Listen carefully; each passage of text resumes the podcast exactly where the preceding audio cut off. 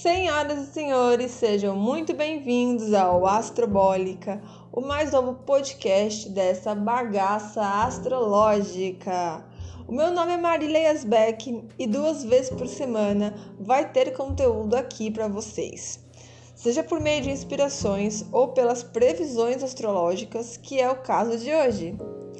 Aqui eu não vou fazer uma interpretação dia por dia, porque senão haja áudio, né? E vocês têm mais o que fazer. Então, quem quiser aquele resumo diário, o grupo do WhatsApp continua disponível para quem tiver interesse. Então, vamos ao que interessa. Lembrando só que as datas e horários que eu uso aqui são em base ao horário de Brasília. Se você estiver em outro país, então é só ajustar as previsões para o seu fuso horário. As previsões de agora, então, elas valem do dia 27 de abril até o dia 3 de maio de 2020. Bom, essa é uma semana de reverência, de animação, de sair um pouco do comodismo. É uma semana que traz mudanças sólidas chegando até nós. Só que essas mudanças atingem um patamar mundial, indo muito além das nossas casas. Primeiro, porque temos Mercúrio que é o planeta da comunicação, entrando em touro. Então, as nossas ideias ficam mais palpáveis, a persistência para o trabalho fica bem latente, criamos fortes convicções e a teimosia reina de sobra. E é justamente essa teimosia é justamente essa teimosia que nos leva a ter atenção. Porque esse Mercúrio ficará alinhado com o Sol e com Urano. Então a gente precisa ter cuidado com ideais extremistas. Não adianta a gente querer ser rebelde só por ser rebelde. Ainda mais considerando o atual momento da Terra. A ideia é que a gente pense diferente e não que a gente pense em manada, né? O Sol representa o indivíduo e Urano é o coletivo. Então tem o coletivismo de Urano, a individualidade solar fazendo aspecto ali, encontrando as ideias de Mercúrio. Enquanto a gente não entender que somos parte do todo, não vai mudar nada, pessoal. Se você tem pequenas atitudes egoístas dentro de casa, como por exemplo, você pode reclamar de atitudes semelhantes dos nossos governantes, sabe? Essa semana promete um choque de consciência, coisa que está faltando aí, então eu acho bem necessária. Outra coisa que pode acontecer nos próximos dias. A gente reparar em coisas que a gente nunca deu muita atenção antes, ter curiosidade em estudar algo específico e até da gente mudar radicalmente algum comportamento, alguma ideia, sem se dar conta do porquê, não saber de onde veio aquela vontade.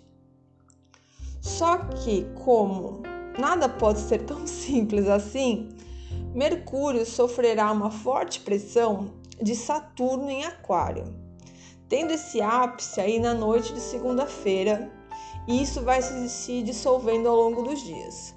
Então, muito cuidado com as notícias que vocês ouvem por aí, porque fake news, meus amores, é igual barata, pode aparecer em qualquer lugar. Pode ser que a gente fique sabendo de alguma coisa que não nos agrade mesmo, mas também não deixe que o pessimismo aquariano te faça dormir com dor de estômago.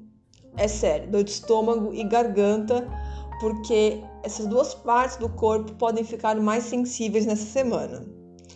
Falando um pouco do calendário lunar, a lua ela começa a semana numa influência nova, né? Então, o estado novo ficando crescente ali no dia 30. Então, é uma semana próspera para a gente agir, para a gente começar novas coisas, é, de adubar, né, dar fermento para as coisas crescerem. Então, é, a lua fica em Câncer até a noite do dia 29. E nesse momento de quarentena, principalmente, somado a essa lua, é para a gente aproveitar o que a nossa casa tem de melhor, mas também da gente vigiar os nossos sentimentos, porque para que a gente não caia na melancolia sem razão aparente, tá? No dia 30 começa a lua em Leão e fica aí até o dia 2 de maio. E essa energia favorece para a gente cuidar da pele, da aparência, porque Leão é super vaidoso estamos aí numa regência do Sol em Touro, que é regido pela Vênus, que é a beleza, que é o feminino. Então, tá tudo muito favorável para isso. Só que se você, assim como eu, tá morrendo para cortar o cabelo, morrendo de medo de fazer uma besteira, né? Só verifica se a lua não vai estar fora de curso, né? Eu vou falar daqui a pouquinho, então, esses horários da lua fora de curso. No dia 2 e dia 3, a gente fica aí com o aspecto da lua em Virgem, é, muito bem relacionada com o Sol e Urano em Mercúrio. Então, é para que as coisas deem certo, às vezes a gente precisa observar de fora, filtrar as ideias e organizar os novos passos. É, não dá para a gente viver só no improviso, né? É, falei aqui da lua fora de curso.